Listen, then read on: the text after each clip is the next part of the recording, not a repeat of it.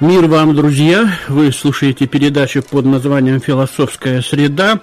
Я Владимир Терентьев, в прямом эфире вместе со мной Александр Ракин. Здравствуйте. Приветствую вас, дорогие друзья. Э, у нас э, первое воскресенье каждого месяца пищевая среда, потом философская и психологические, иногда экологические, когда, как говорится, попадается интересный материал. Можете звонить 23 50 03. WhatsApp 923 434 2020. И сегодня мы поговорим о э, ТДЦ и вообще о том, существует ли зло, что такое зло в философии и богословии. И э, есть такой Аристарх Ромашин, довольно популярный, оказывается, писатель, 52 книжки написал, в основном самоздатские в интернет. И у него есть такая цитата, которая разошлась по всему интернету. «Знаешь, почему так много зла?» – говорит автор этой книжки «Империя». Человек-империя. Почему? Зло активно финансируют, а добро? А добро нет. Добро держится на совести человека, справедливости и правде. И знаешь, почему добро в итоге побеждает? Почему? Деньги заканчиваются, а совесть, справедливость и правда, они навсегда. Вот такая вот, так сказать, очень приятная для нашей веры цитатка. Она меня немножко воодушевила. Я так подумал, надо поговорить о разных взглядах, почему, э, вернее, вообще существует ли оно зло, а если существует, то почему, и проигрывает ли оно. Вот три, так сказать, взаимосвязанных вопросах. Существует ли зло, существует, вот, проигрывает ли оно, вот, ну и почему, соответственно. Вопрос такой извечные нами он решаем не может быть, наверное, но вдруг что-нибудь родится у нас с вами. Звоните 23 50 03. В Библии Павел писал «хочу доброго, оно прилежит мне, но делаю постоянно зло». Вот тоже вот такой вот взгляд апостола на он это. говорил не зло, а злое. Да, злое. Да. Э, здесь надо, э, во-первых, несколько скажем так, э, срезов есть. Во-первых, э, высказывание Ромашина. Оно такое художественное, красивое, но с моей точки зрения бессмысленное. То есть это то, что называется в русском языке красное словцо. Вот когда говорит там ради красного словца, да, поэтически это все красиво, но содержательно, в общем, понять, что здесь человек имеет в виду, достаточно трудно. С точки зрения логики это самопротиворечивое высказывание. А, ну вот если его разбирать, а, он говорит там, что значит, а, начнем с конца. Он говорит, э, что деньги, что справедливость и правда, они навсегда, и добро в итоге побеждает, а это значит, раз оно побеждает, то значит зло недостаточно финансируется. И то, что он говорит, там деньги заканчиваются или еще как-то, но э, конец фразы опровергает начальный тезис о том, что зло активно финансирует. Значит, неактивно финансирует и недостаточно, раз оно в конечном итоге. Но деньги все заканчиваются, это их свойство. Ну, ну почему? Нет. Деньги, пока существует э, человечество, пока существует труд человеческий, существуют и деньги. Вот. И он э, отделяет добро от совести и справедливости и правды. Но на самом деле именно совесть, справедливость и правду мы и называем добром. Добро – это сложно составная этическая категория. Сейчас мы немножко только э, рассмотрим вот второе различие. Есть разница между, э, скажем так, интеллектуальным, философским, научным пониманием добра и религиозным.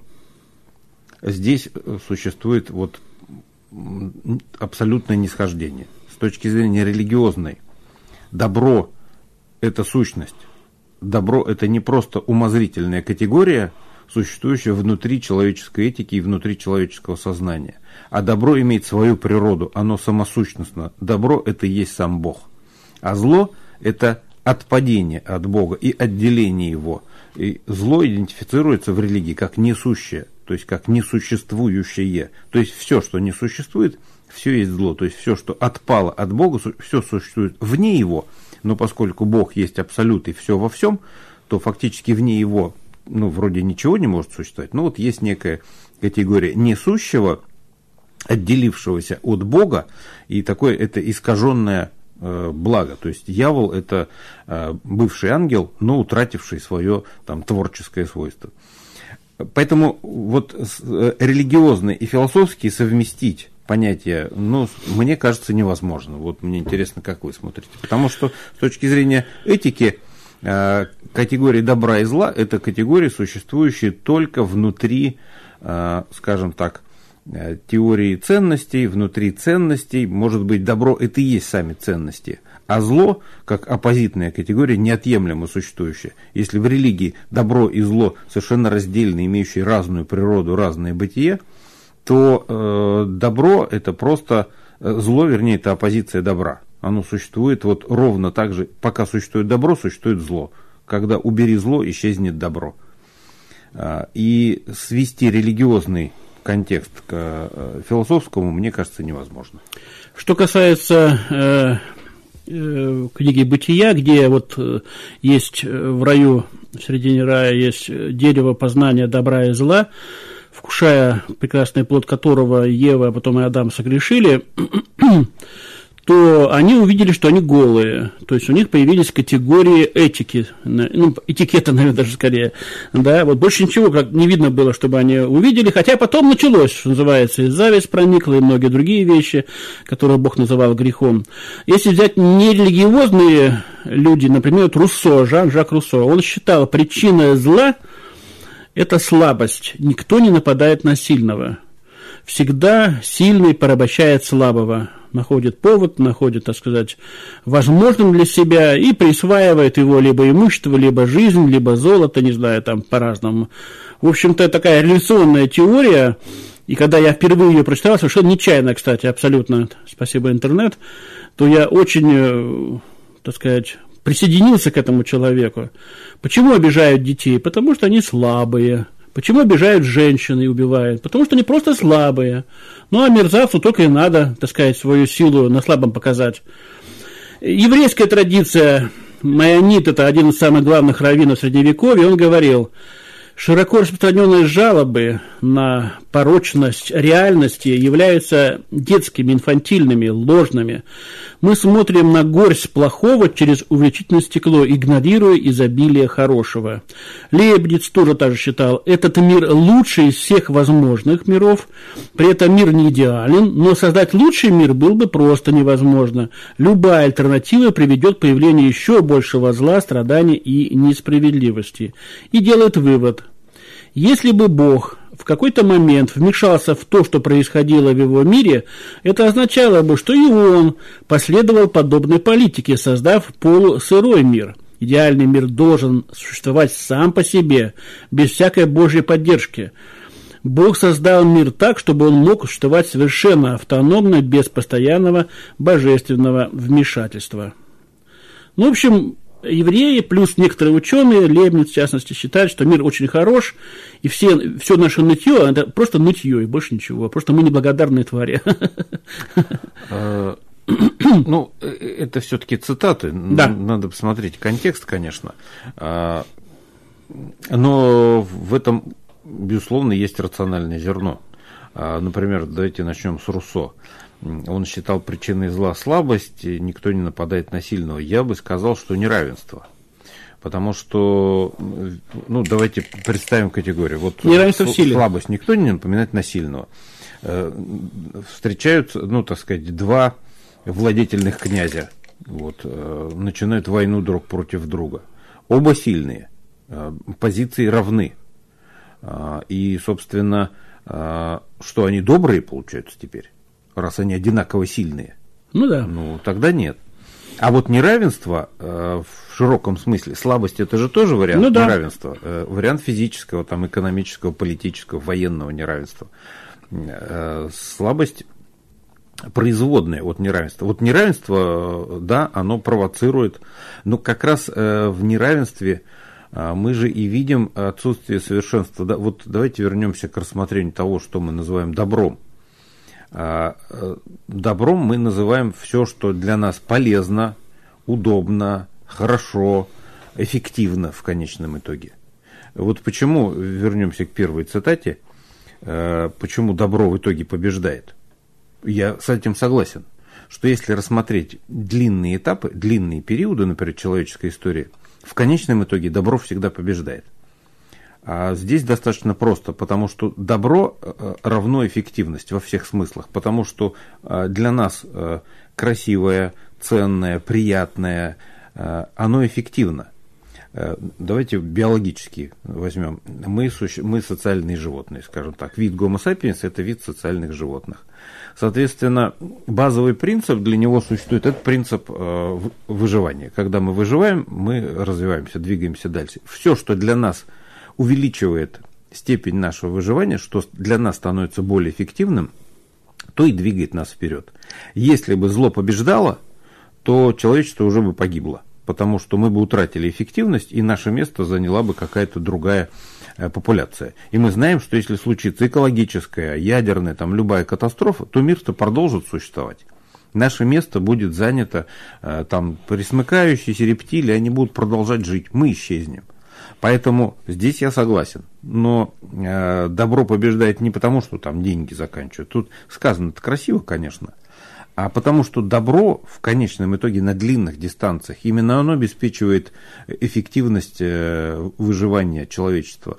Мы ценим, ведь э, даже если мы берем, например, сталкиваются там два князя, э, одинаково сильных, за что они ценят войну? Не ради самой войны, а ради достижений, а ради того, что они в этой войне выигрывают. Это был такой способ экономики. Да. И, соответственно, мы, э, даже если силу мы ценим, то мы силу ценим не за то, что сила это инструмент, а, а и, в общем-то, зло в некотором смысле тоже инструмент.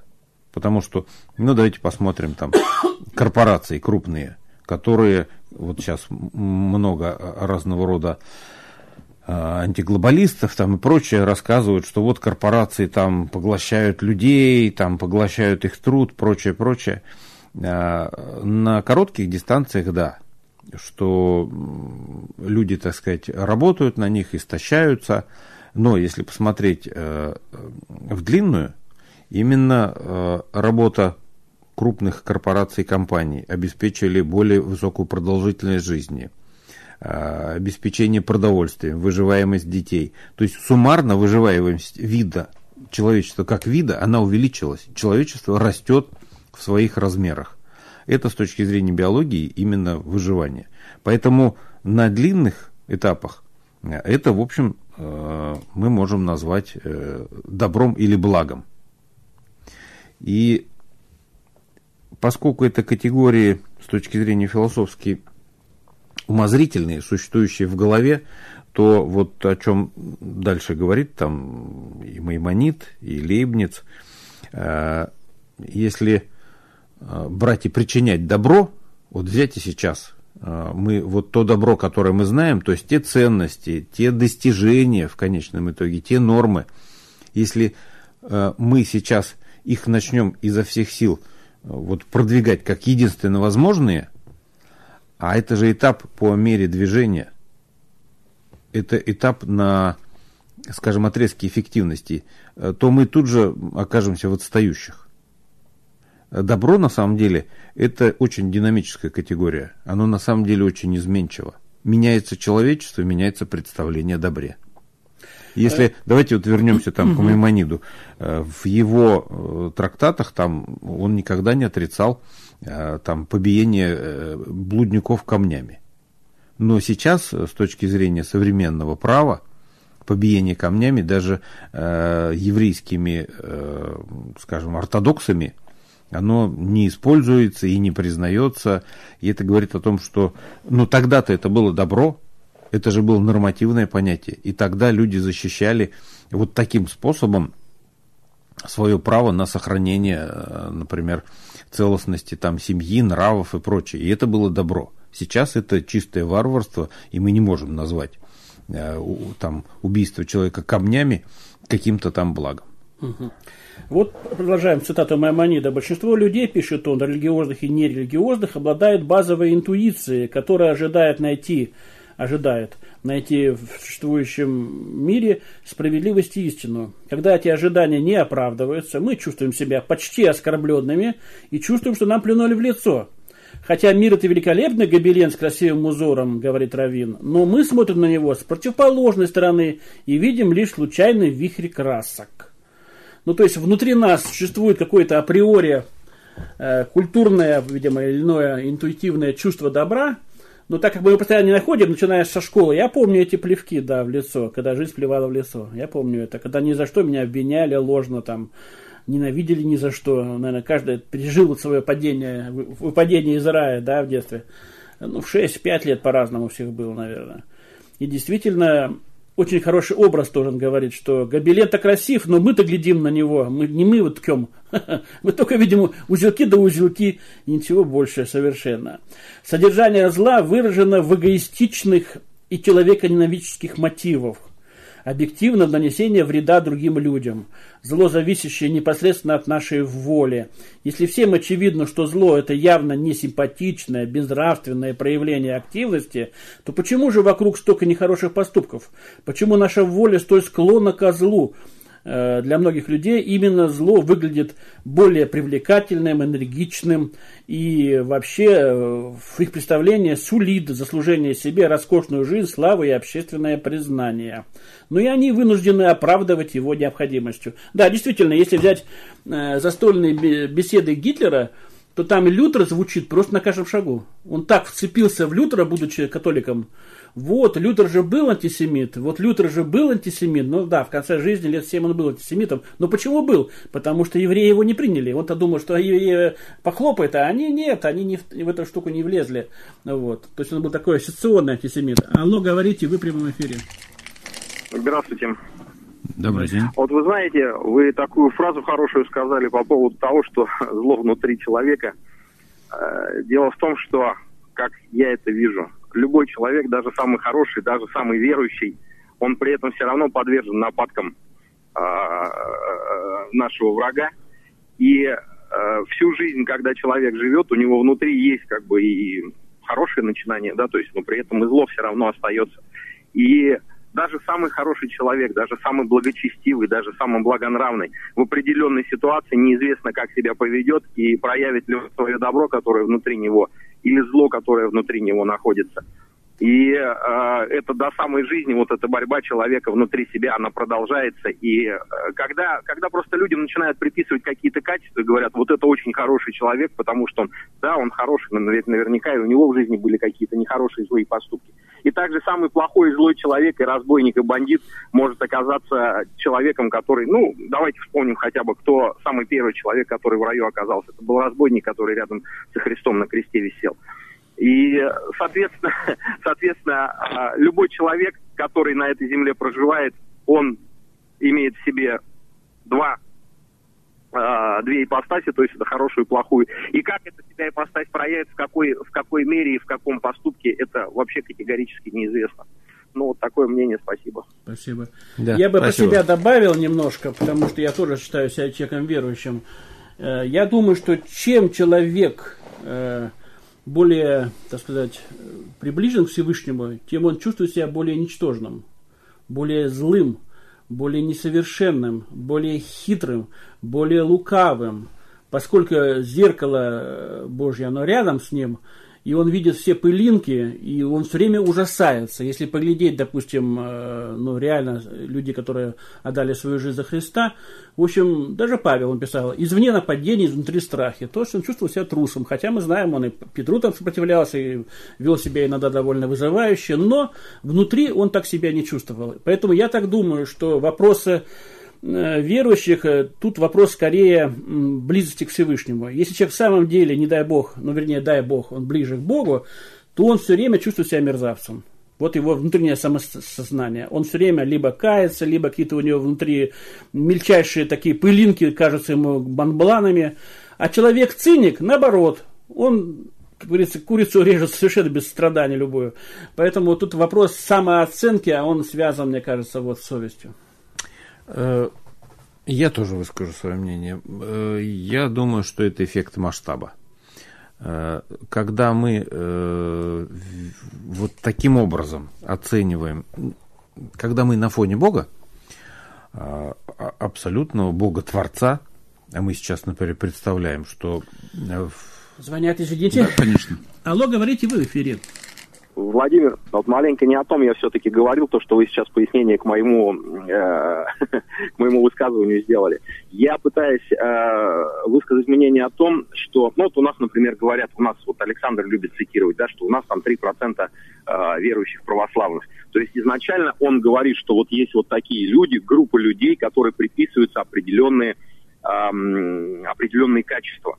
Но понимаете, во-первых, группа людей не может какими-то качествами обладать. У них есть какие-то совместные ценности, но, не, но каждый из них э, в какой-то момент своей жизни от этих ценностей отпадает, и это очень часто бывает. И, соответственно, группе этих людей тоже приписывать какие-то, тем более одному человеку приписывать, который то отпал, то припал. Я тоже со многими верующими общаюсь, и многие как бы об этом говорят, что э, да, мы греховность осознаем, но периодически то в грех упадешь, то идешь, каешься в этом грехе. То есть при любом раскладе нельзя а, ни группу верующих людей, ни вообще православных людей, нельзя им приписывать какие-то качества и говорить, что вот это люди, на которых надо смотреть и да, которые должны, ну, и на, с которых нужно брать пример. А, потому что это всегда будет ошибкой. С человека брать пример – это всегда ошибка. С любого человека, с самого хорошего, с самого плохого. Брать пример с человека и думать, что он делает что-то в этой жизни правильно – это всегда ошибка. Вот что пытался донести. Спасибо. Да, спасибо. спасибо. Спасибо. Э, я согласен. Очень правильное замечание. Э, я думаю, что... Я немножко поясню, когда я говорю про там 3-3,5% э, практикующих верующих, это статистика именно конфессиональная. Э, то, что считает МВД по внешним признакам. Э, конфессиональность – это именно внешняя принадлежность, которая вообще ничего не говорит о внутренней. У нас внутренне себя причисляют к православным чуть ли там не 80%. Но с точки зрения, скажем так, самой религии, то есть содержания религии – даже те 3,5%, которые, возможно, считают себя практикующими православными, э, сколько из них реально православных со строго, э, скажем, догматической точки зрения, это еще вообще большой вопрос. Там, я думаю, что если 1% останется, то это уже будет хорошо. Поэтому Здесь это статистика именно с идентификацией. То, что э, вы говорите, это фактически перефразируя библейскую цитату «Не надейтесь на князя на сыны человеческие, в них же есть спасение». Вот Владимир очень точно сказал, что когда человек заглядывает в зеркало Божье, э, я продолжу свою цитату, так сказать, это меняется масштаб. И вот на этом масштабе Бог настолько велик, что все, что мы имеем хорошего, оно становится мизерным, а плохое, оно может увеличиваться. Вот я здесь не соглашусь с Владимиром, что э, циники могут, э, скажем так, недооценивать себя. Я думаю, это такое индивидуальное эмоциональное восприятие. Кто-то может, так сказать, посыпать голову пеплом и рвать на себе волосы глядя на свои прегрешения, а кто-то может э, осознавать э, свой грех и свою недостаточность перед Богом, именно недостаточность. Ведь что такое грех? В переводе с греческого грех это промах, ошибка, промашка. Но мы, естественно, не можем попасть э, в ту же цель, в которую Бог попадает, ведь масштабы вообще несравнимы. Мы, на, мы даже на уровне материального масштаба вот э, возьмите сейчас то, что известно там о видимой Вселенной. Это триллионы звезд и сотни миллиардов галактик, как минимум. Возможно, их и триллионы. То есть это цифры, э, ну, не поддающиеся, то есть, ну, грубо говоря, не знаю, кто из вас знает, до миллиарда, например, можно досчитать, а больше нет чтобы вот считать раз, два, три, четыре, не знаю, кто-нибудь знает, не знает, но чтобы досчитать до миллиарда, вот так, один, два, три, четыре, произнося одну цифру в секунду, знаете, сколько времени требуется? Владимир, вы вот слышали когда-нибудь? Нет, нет. 33 года. И только тогда вы досчитаете до, до цифры миллиард. Большей цифры там, соответственно, ну, 33 года ни у кого нет, но хотя бы теоретически можно досчитать, если кто-то задастся целью, да. А представьте, когда это триллионы звезд, галактик или там денег в национальном бюджете. Понятно, что на этих масштабах и наши э, задачи, и наши достижения, они мизерны и несущественны, и ничтожны. И вот человек, который приближается вот к этому зеркалу Божью, он вот на этом масштабе осознает свою именно вот такую малость, свою ничтожность, свою вообще незаметность. Мы все, как человечество, в масштабе даже земной истории, мы, в общем... Алло, говорите, вы в эфире? А, здравствуйте. Здравствуйте. А, Василий, здравствуйте, Александр. Это Александр вам звонит. Ну, слушайте, ну давайте при... вернемся к началу. С чего это все началось? Когда Каин убил Авеля. А перед тем, как он убил Авеля, Бог что сказал ему? Вот грех у порога твоего лежит, но ты властвуй, властвуй над ним. Власть должна быть над грехом у человека, а ее нет. А почему? А потому что разделили, э, потому что вы, вы же знаете, потому что когда, ну, либо познание добра и зла, когда, вот. И человек разделился тогда, да, после убийства. На, на добрых, да, вот сынов Божьих, и на сынов Каина. И вот это до сих пор идет у нас. Вот. А по поводу того, что вот он, э, брат вот до этого звонил верующий, что вот в первую очередь ты должен считать себя, должен быть христианином, а потом уже православным, баптистом, там, адвентистом, э, я не знаю, католиком. Он, а, во-вторых, апостол Павел говорит, что?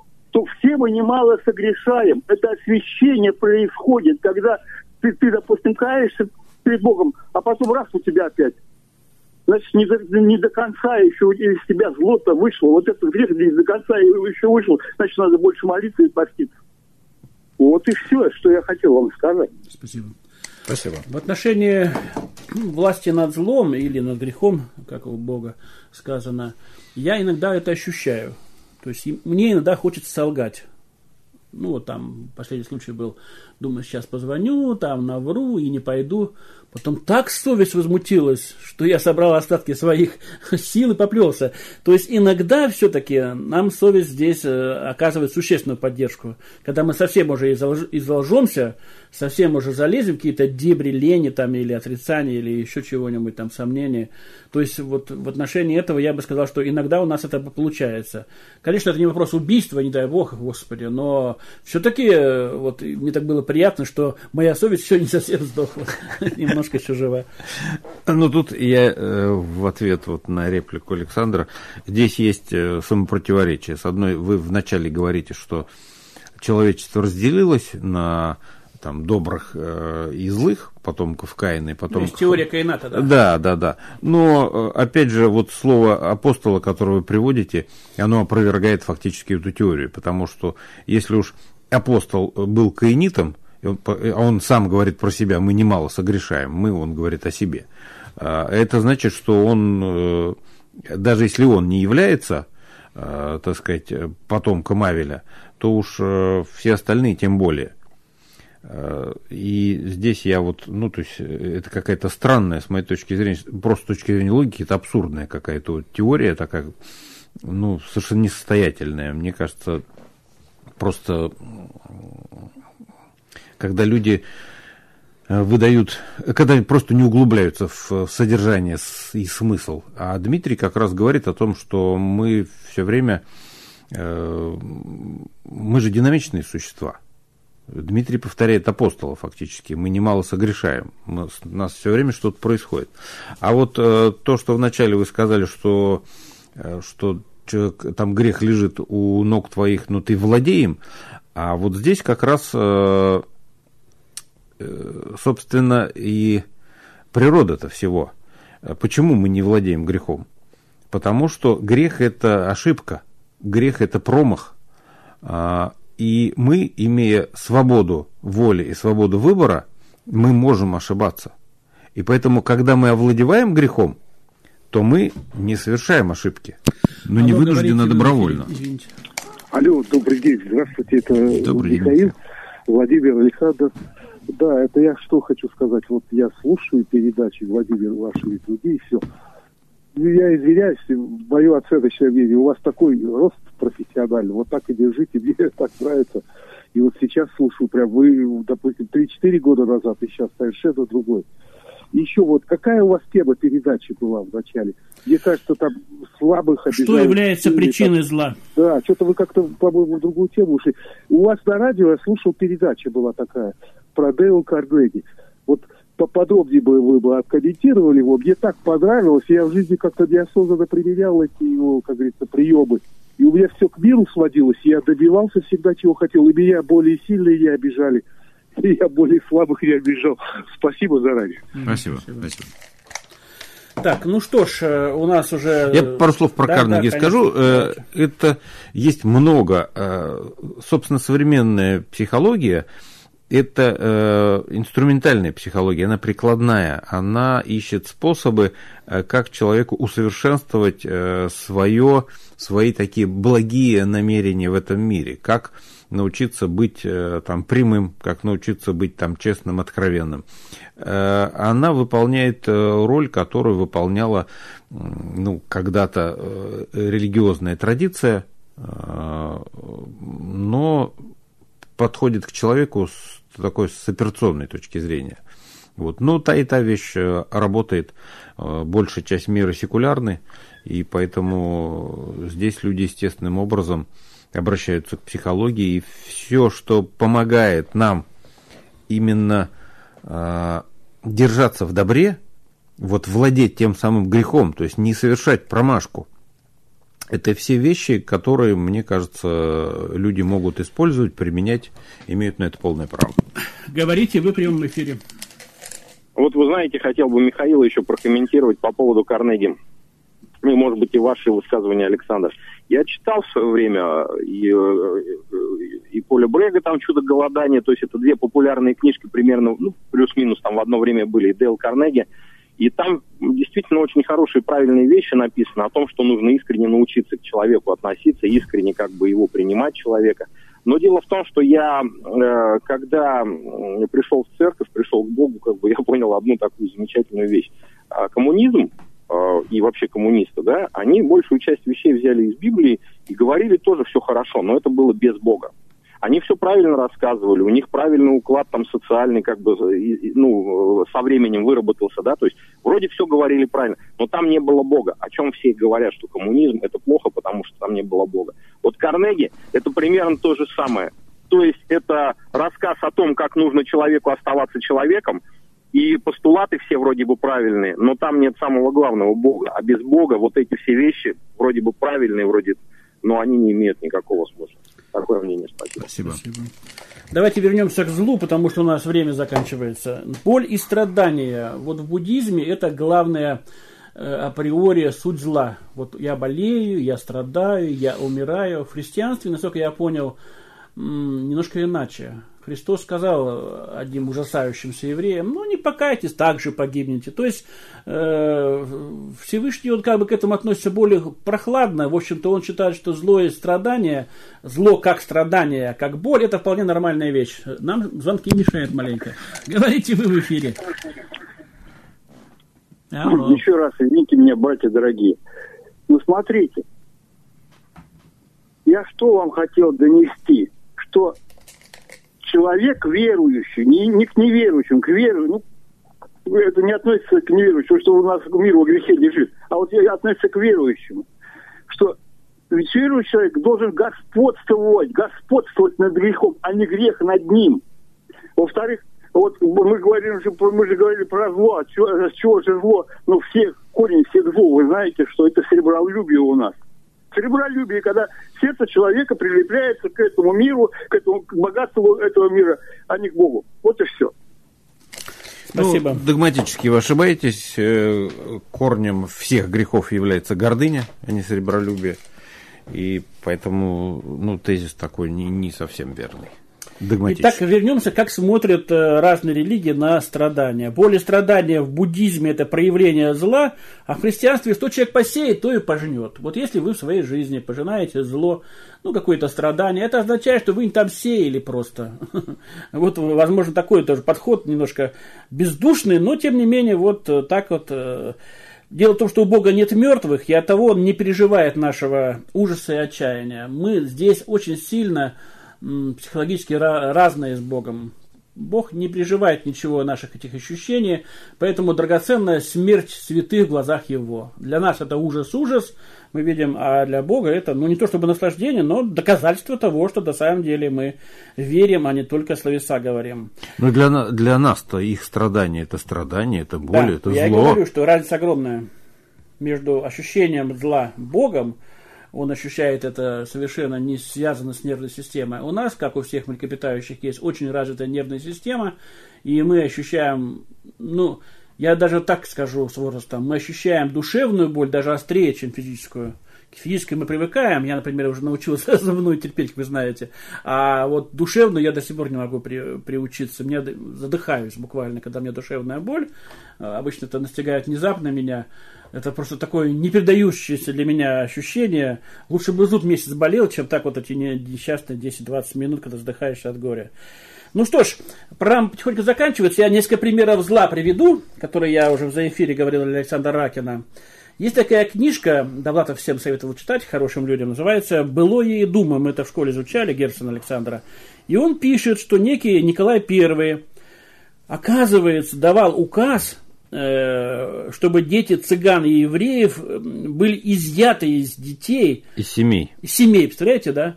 5-7 лет в таком возрасте. Умные многородничие, там вот в Перми он жил в Вятке, они саботировали указ, переписку затевали там с коллегиями, мол, как бы, как бы, как бы. А глупые, которые под, буквально забирали сотни детей, и, а их некуда было девать. То есть полицейские участки это крохотные помещения. И в итоге они сотнями гибли. Вы видите, да, что такое зло? Это непросвещенность. Казалось бы, у Николая I была какая-то, наверное, хорошая идея. Вот если народ, они, значит, воспитывают детей неправильно, мы воспитываем правильно. Он издал, не глядя, указ. В итоге сотни детей гибли. Это воплощенное зло для обычного мужчины и женщины, потому что все мы детородные люди, мы понимаем, как маленьким тяжело, когда их отнимают. Не говоря уже, какое страшное горе было у этих э, цыганских матерей и еврейских женщин. Вот, нечто подобное было Николая II, между прочим, да, но уже по отношению к иноверцам до, так сказать, указа о терпимости. Причем эти люди, которые это описывают, они все это видели реально. Вот стоят буквально десятки детей, а девать их некуда. В итоге исправляют богадельник, где от голода умирают старики, ну а дети тем более не могут за ними ухаживать, и те за ними не могут. В общем, я так вижу, что зло это невежество. Алло, говорите, вы в эфире. Алло. Здравствуйте, Анатолий. Угу. Я вот когда-то, дорогие товарищи, слышал, что говорили, есть ли жизнь на Марсе или нет. И пока нам неизвестно. А вот в последнее время что-то здорово заговорили о Боге, религии. Тоже этот вопрос можно задать. А вот я этот вопрос не помню. И в последнее время вот смотрю, что священнику допускают до. А мое такое мнение, что ни в коем случае до армии допускать никого нельзя, кроме командиров и политработников. Ну, конечно, э, Александр Анатольевич, он, э, видимо, лучше это знает, потому что я читал 20, в декабре 2020 года вашу статью в газете то, «Аргументы и факты». Там было маленькое досье. Вы, как Иосиф Виссарионович Сталин, только он раньше, а вы попозже окончили э, э, духовную семинарию. Спасибо. Спасибо. Ну, семинарий я не заканчивал, да, не как Иосиф Виссарионович, земля ему стекловатая, не как кто другой. А, э, здесь у нас свобода совести, которая при СССР тоже была декларирована, кстати, но не была исполнена.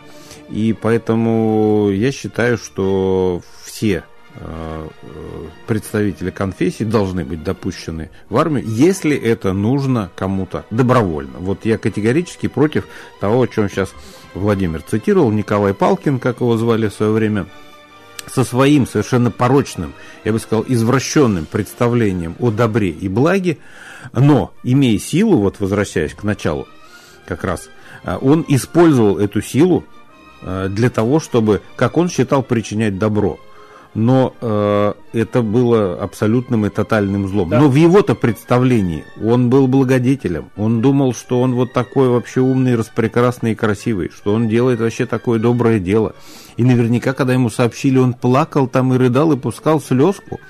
и, так сказать, может быть, даже какую-то денежку там перевел на похороны. Но самое главное, что вот от этих своих идей добра он не отказался. Да. Почему э, я считаю, что добром является именно то, что э, служит эффективной, эффективному, э, скажем так, Нам выживанию говорят. людей. Алло, говорите, последний звонок. Дорогие братья, вы же слово Божие знаете. Ну вот смотрите, Тимофею, а, точнее, 1 Тимофея 6.10. Там как, как раз говорится о символизме. Но это ладно. Гордыня тоже. Это весь смертный грех, вот все смертные грехи, которые ведут к смерти, это и есть зло. Ну да. Понимаете? Ну да. Спасибо. Ну что ж, время нашей передачи закончилось. К сожалению, всем спасибо. Подкаст будет на радио-благовест.ру, Владимир Терентьев, Александр Ракин, каждая вторая среда, философская. Вот, в общем, так для себя я как слабость все-таки пока еще вижу, и как страшное невежество. Ну, собственно говоря, это по неволе, раз мы неопытны в этом деле. Мы живем всего лишь первый раз. До свидания, да. друзья. Но я думаю, что источник зла неравенство. И всего хорошего, до свидания и встретимся в новых программах.